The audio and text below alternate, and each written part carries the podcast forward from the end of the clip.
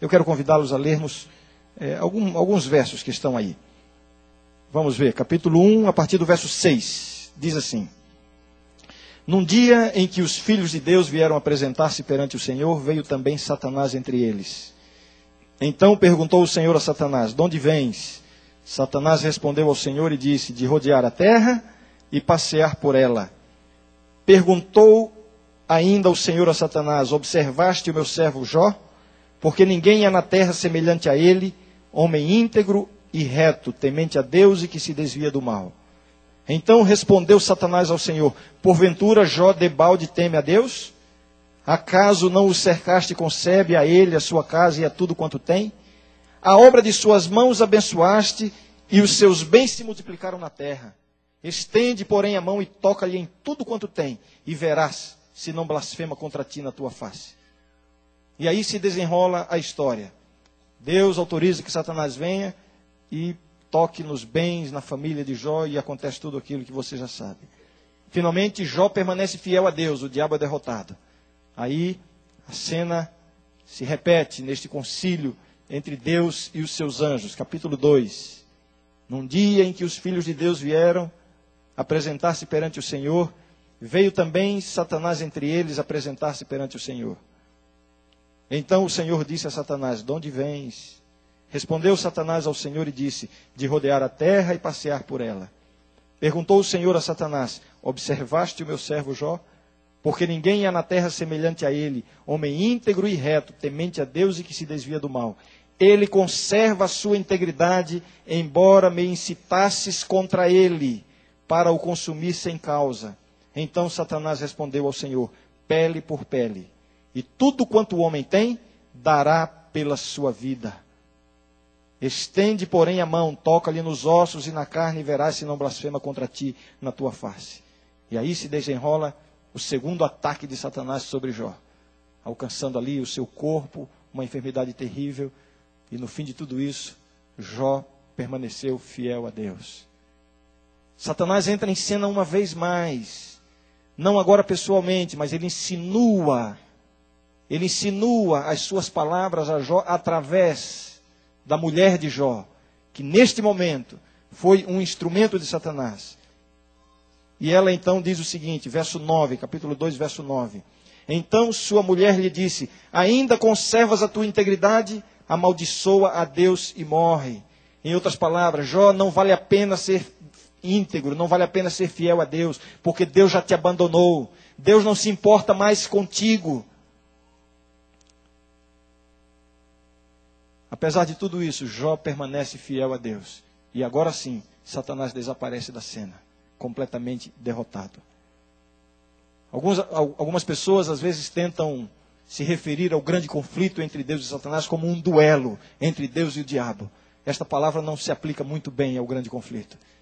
Porque o termo duelo sugere ou dá a ideia de um confronto entre duas forças opostas e equivalentes. E neste caso, são sim duas forças opostas, mas nada de equivalentes. Deus é infinitamente mais poderoso que Satanás. Deus é o Deus soberano, Criador dos céus e da terra, e todas as coisas, todas as criaturas se sujeitam ao domínio e ao poder de Deus, inclusive o diabo. Mas Satanás não desiste, ele é persistente, ele não abre mão das possibilidades que ele encontra para agredir a Deus, destruindo a vida, a fidelidade e a espiritualidade do povo de Deus e ele tem as suas artimanhas. E é muito importante a gente conhecer a estratégia do inimigo. É muito importante, porque nos ajuda a nos prevenir.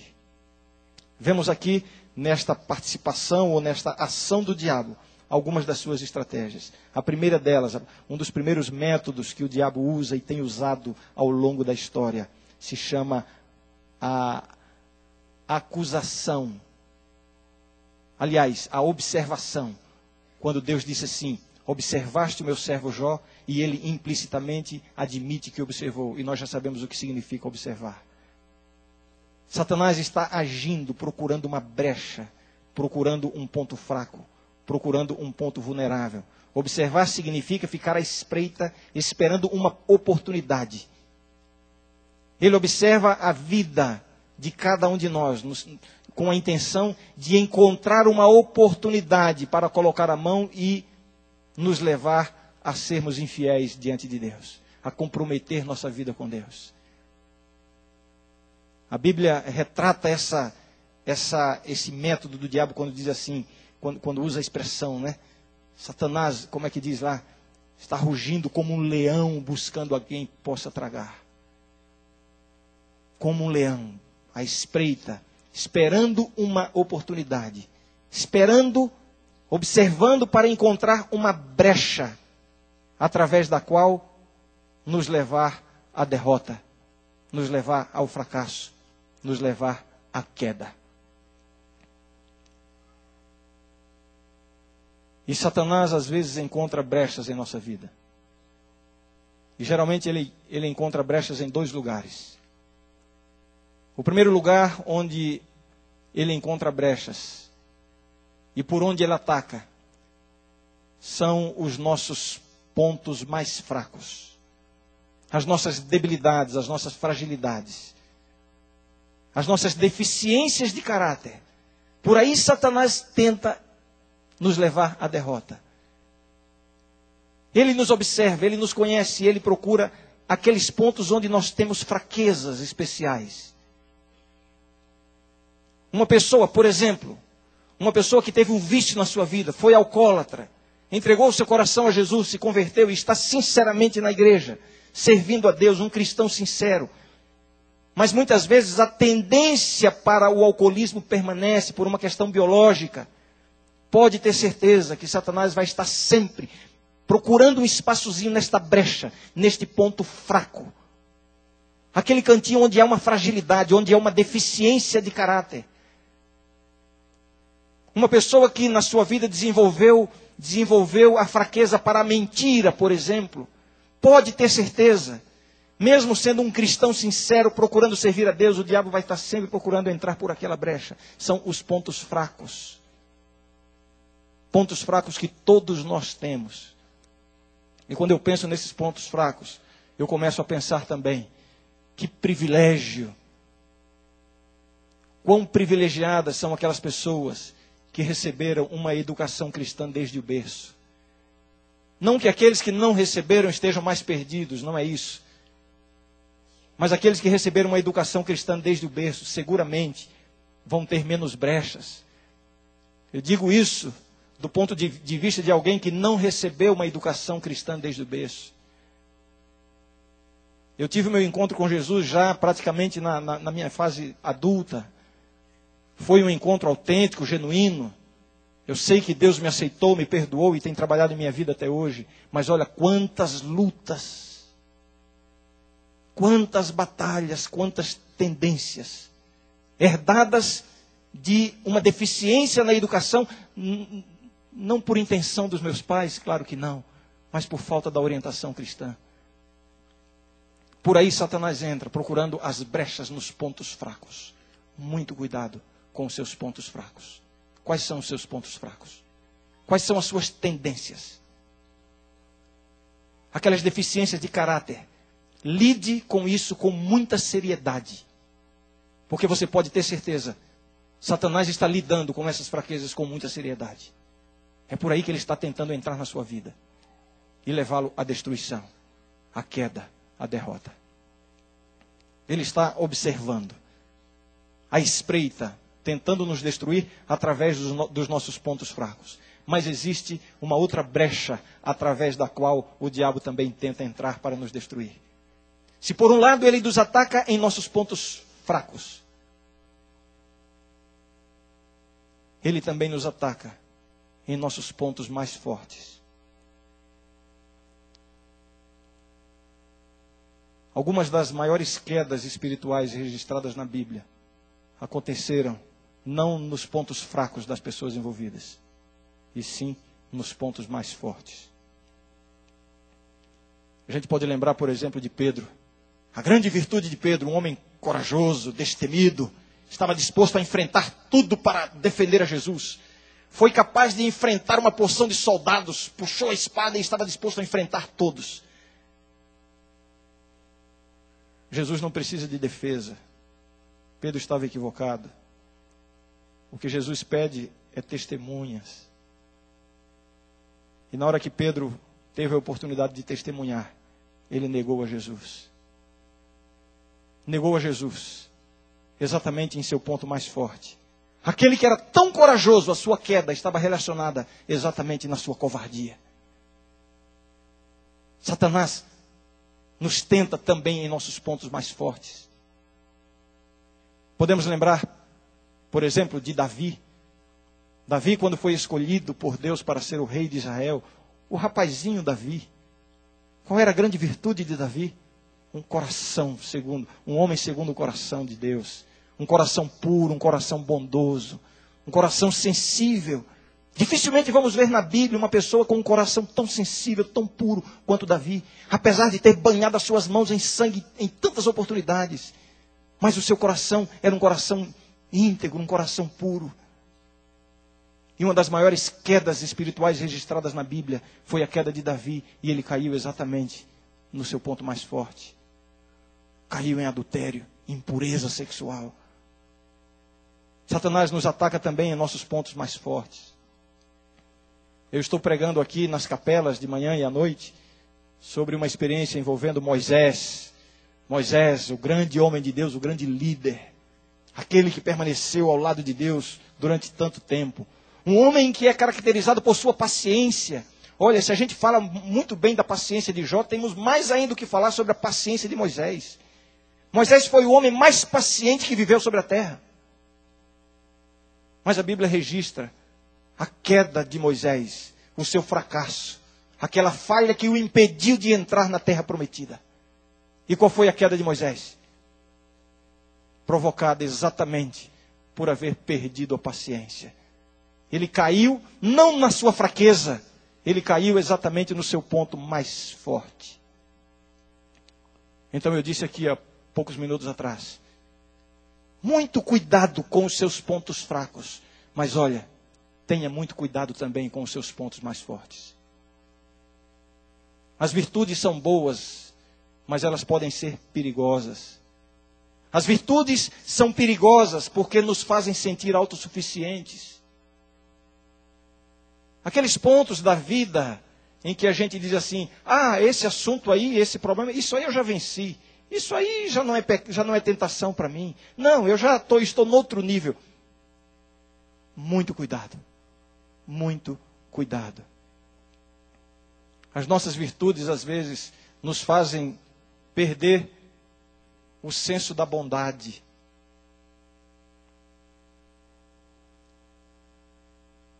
Os cristãos mais virtuosos e mais santos, geralmente, são aqueles mais impacientes e mais rigorosos com os errantes e pecadores. Você já atingiu um nível de experiência cristã tão elevado, tão alto, você possui tantas virtudes e de fato as possui. Agora, se lembre que a verdadeira virtude atrai e anima os mais fracos e os mais pecadores. Aquelas virtudes que repelem os mais fracos não são as verdadeiras virtudes cristãs.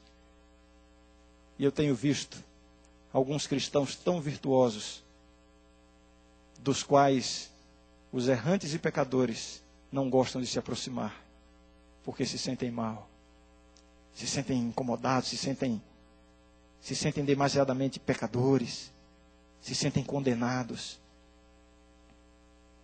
Jesus, a virtude em pessoa, a perfeição em pessoa, atraía os pecadores, os fracos e errantes. As prostitutas, os homossexuais, os bêbados se sentiam bem na presença de Jesus. Cuidado com as suas virtudes. As virtudes devem atrair e animar, e não repelir. E pode ter certeza, Satanás vai atuar através das suas virtudes. Porque são exatamente nas virtudes que você se sente autossuficiente. E se sente independente de Deus. Esta é um, é, este é um dos métodos na obra de Satanás contra os filhos de Deus. Observar tentar, tentar encontrar brechas. E ele procura essas brechas nos pontos fracos e também nos pontos fortes. Outro método do diabo, nós vemos aqui né, é, é, é, no diálogo, aqui, nas palavras envolvidas no texto em que lemos. Quando Deus diz assim: Observaste o meu servo Jó, homem íntegro e reto, etc, etc. Satanás então vem e tenta, e tenta é, jogar, como se diz, jogar areia. É, não me lembro bem como é a expressão que se usa aí. Satanás tenta tirar a veracidade ou, ou é, comprometer, questionar a veracidade das palavras, das palavras de Deus. Porque Deus diz assim: Jó é íntegro. E nas palavras de Satanás ele está dizendo: não, Jó não é íntegro. Ele te serve, ele tem sido leal a ti por interesse.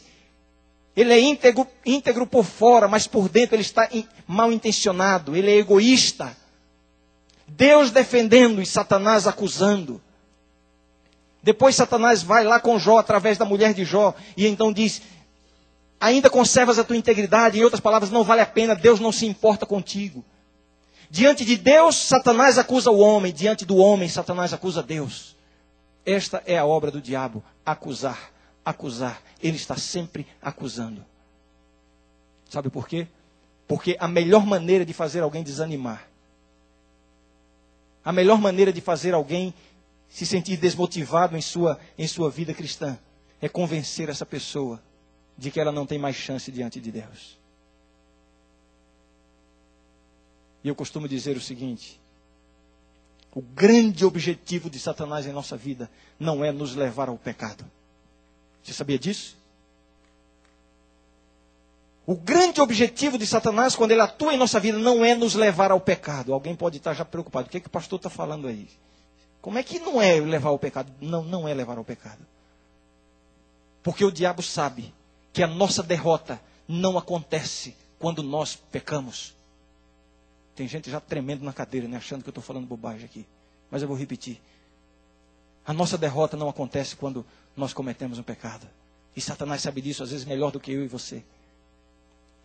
Porque para o problema do pecado já existe uma solução. O sangue de Jesus Cristo na cruz do Calvário. A Bíblia diz assim: o sangue de Jesus Cristo nos purifica de todo pecado. Se confessarmos os nossos pecados, Ele é fiel e justo para nos perdoar os pecados e nos purificar de toda injustiça. Então, o nosso grande e real problema não é o pecado. Não estou dizendo que o pecado não é um problema, mas não é o grande problema, porque a nossa derrota não acontece quando nós caímos em pecado. E o diabo sabe disso. Agora, ele usa o pecado como um meio como um instrumento para alcançar o seu verdadeiro objetivo. O pecado, a tentação e o pecado é apenas um meio para alcançar o objetivo. O diabo sabe que quando você cai em pecado, embora você diz assim, ah, estou derrotado, ah, fracassei, per... lancei tudo por terra, perdi. Perdeu nada. Está derrotado nada. O diabo sabe disso, embora você Pense que está derrotado, mas ainda não está derrotado.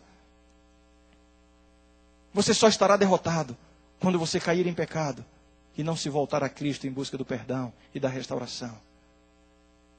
Aí Satanás usa o pecado como um meio. Ele leva você a cometer o pecado. E quando você cai em pecado, ele se debruça em cima de você. E aí ele fica dizendo: Está vendo aí? Você não presta mesmo. Quantas vezes você falou que não ia fazer isso? Olha você fazendo de novo.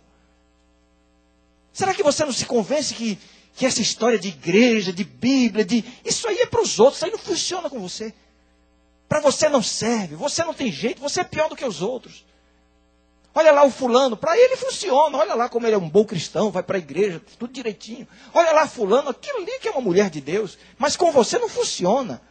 Você anda até fingindo por aí, as pessoas até acham, mas você sabe que você não presta. A obra de acusar.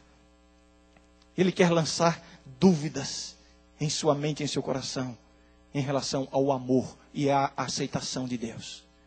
Tudo que o diabo quer é convencer você que Deus já não te ama tanto, que Deus já não o ama tanto, e que Deus já não vai aceitá-lo de forma tão, tão, tão aberta como, como a Bíblia apresenta. Desista, desista. Ele está debruçado, ele ele está com medo que você olhe para Jesus. Porque, porque quando você olhar para Jesus, você vai ver Jesus de braços abertos, dizendo: Meu filho, aquele que vem a mim, de maneira nenhuma o lançarei fora. Mas ele está acusando. Ele está acusando. Ele está sempre tentando convencer você de que você não presta e que você já não merece mais a misericórdia e o amor de Deus. Ah, você já deve ter passado do limite da misericórdia de Deus. Deve mesmo, não? Olha, esse pecado, nossa, você. Esse é o argumento do diabo. Desista, para você não funciona. Ontem eu usei uma expressão, se eu não me engano, foi na capela da noite, em algum momento aqui eu vou repetir agora. Entenda uma coisa, ou foi aqui mesmo no culto. Não existe nada que você possa fazer que faça com que Deus ame mais você. Porque Deus já lhe ama de maneira plena, completa e absoluta. Da mesma forma, não existe nada que você possa fazer que faça com que Deus ame menos você nem os seus pecados, nem as coisas terríveis que às vezes você faz e fala. Isso não faz com que Deus ame menos você. O amor de Deus é incondicional. O amor de Deus não está condicionado ao seu comportamento, à sua performance. Mas é isso que o diabo quer mostrar para você: que por causa da sua péssima performance espiritual, você já não merece mais o amor de Deus. É a obra dele de acusar. Diante de Deus ele acusa o homem, diante do homem ele acusa Deus. Sempre tentando desmotivar, sempre tentando desanimar. Mas a mensagem que eu quero deixar com você nesta noite é a seguinte: Deus continua amando você e quer fazer de você uma nova criatura. Será que você consegue entender isso? Deus continua amando você e quer fazer de você uma nova criatura. Você tem sido um péssimo esposo. Você tem maltratado a sua esposa. Não é o que você quer, mas o impulso lhe leva a isso. Você tem sido um crápula, você tem sido insensível e você se sente culpado com tudo isso. Deus continua amando você e quer fazer de você uma nova criatura. Você tem sido uma péssima esposa. Você tem desonrado o seu marido. Você tem se sentido culpada porque você não está desempenhando bem o seu papel de mulher cristã. Você está se sentindo a pior das criaturas. Deus continua amando você e quer fazer de você uma nova criatura. Você está em, em um pecado aberto. Você está em adultério, você está envergonhando a sua família. Você está fazendo coisas terríveis, você se sente uma pessoa manchada, você se sente, você sente nojo de si mesmo, de si mesma. A culpa não sai da sua mente, você já não dorme direito. Deus continua amando você e quer fazer de você uma nova criatura. O amor de Deus não está limitado a essas coisas. Esse sentimento de que ah, eu já não sou digno do amor de Deus, do perdão de Deus, eu já passei o limite. Que passou o limite? Coisa nenhuma. Ah, mas a Bíblia fala de um pecado imperdoável. O simples fato de você estar preocupado com isso já é evidência de que você não o cometeu. A Bíblia diz: onde abundou o pecado, superabundou a graça de Deus você continua assim, digno do amor de Deus, não digno pelos seus méritos, mas Jesus Cristo lhe confere essa dignidade. Em Cristo nós somos aceitos, nós somos aceitos no amado Jesus Cristo. Você está desanimado na sua vida cristã? Esta é a obra do diabo em sua vida, tentando desmotivá-lo. Deus continua amando você e quer fazer de você uma nova criatura. Deus quer dar a vitória. Ah, a gente precisa entender bem como é essa história de vitória. Que vitória é essa que Deus quer nos dar? A vitória sobre o pecado. A vitória sobre esses pontos fracos. A vitória sobre essas tendências pecaminosas. Eu não estou me referindo aqui à natureza pecaminosa com a qual vamos conviver até a volta de Cristo. Mas essas fraquezas que nos levam a cometer o pecado, Deus quer nos dar a vitória. Deus quer lhe dar a vitória sobre essa tentação com a qual você está convivendo, sobre esse pecado que está manchando a sua consciência. Deus está pronto a lhe dar a vitória. Agora vamos entender o que é essa vitória. Alguns pensam que vitória sobre o pecado está apenas na dimensão do perdão de Deus. Ou seja, comete o pecado, vai lá com Deus e diz: Senhor, eu cometi o pecado, confessa e pede perdão e sai perdoado. E a Bíblia garante: se você confessar com o coração contrito e arrependido, você está perdoado. Mas não é só isso que Deus oferece para você. O que Deus oferece vai além disso. E nós temos que buscar uma experiência além disso. Porque simplesmente receber o perdão não é suficiente.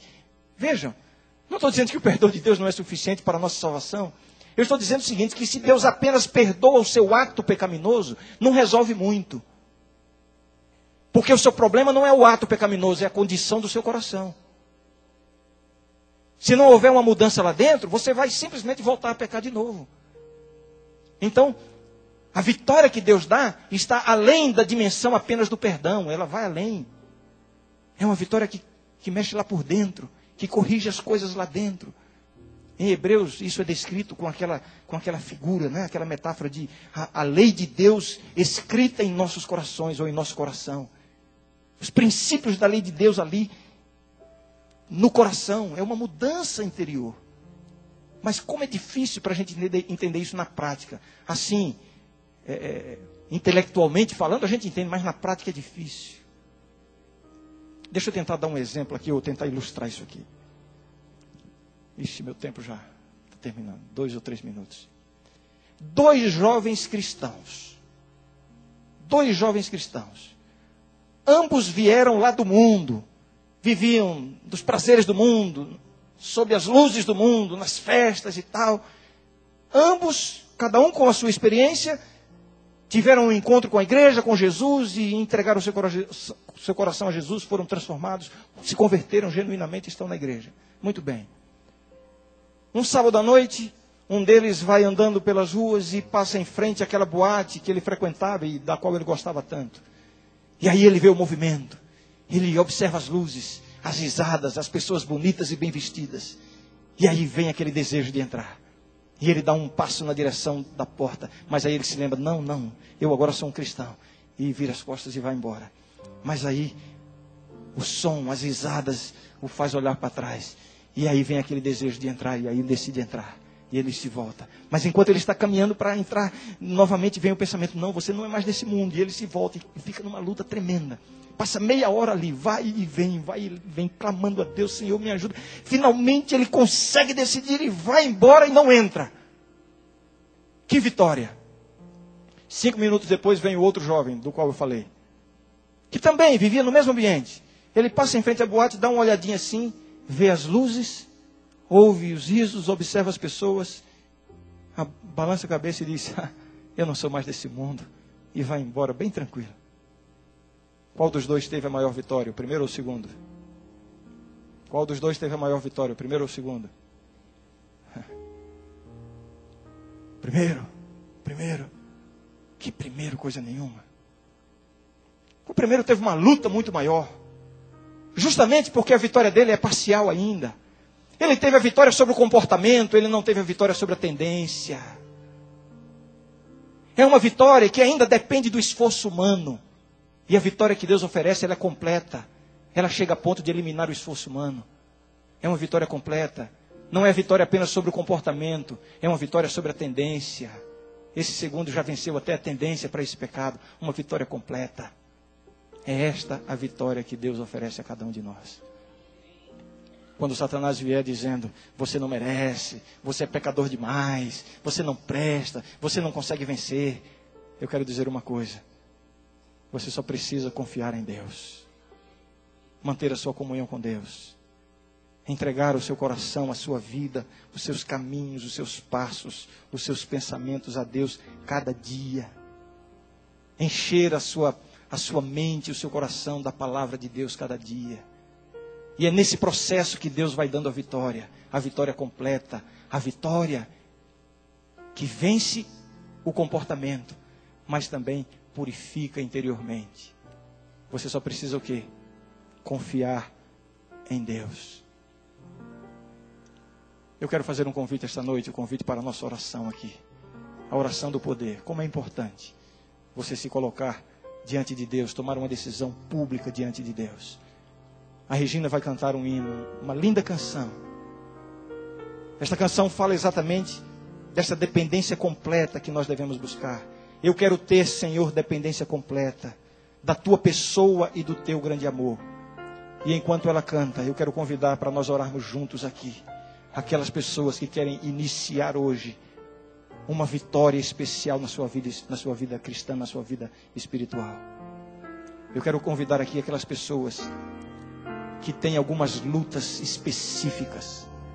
Talvez um vício no passado, talvez uma deficiência lá na sua educação no passado, uma tendência, um, um, um mau traço de caráter, alguma coisa que é aquele ponto que onde o diabo tem encontrado espaço para desanimá-lo, para desmotivá-lo e para levá-lo ao pecado. Eu quero convidar você a começar hoje uma luta que vai levá-lo à vitória.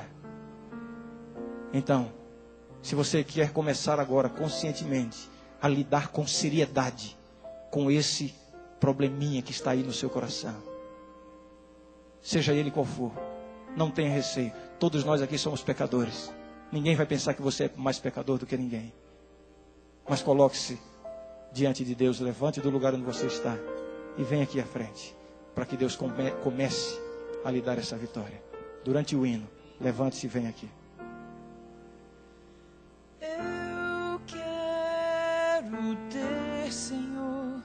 dependência completa da tua.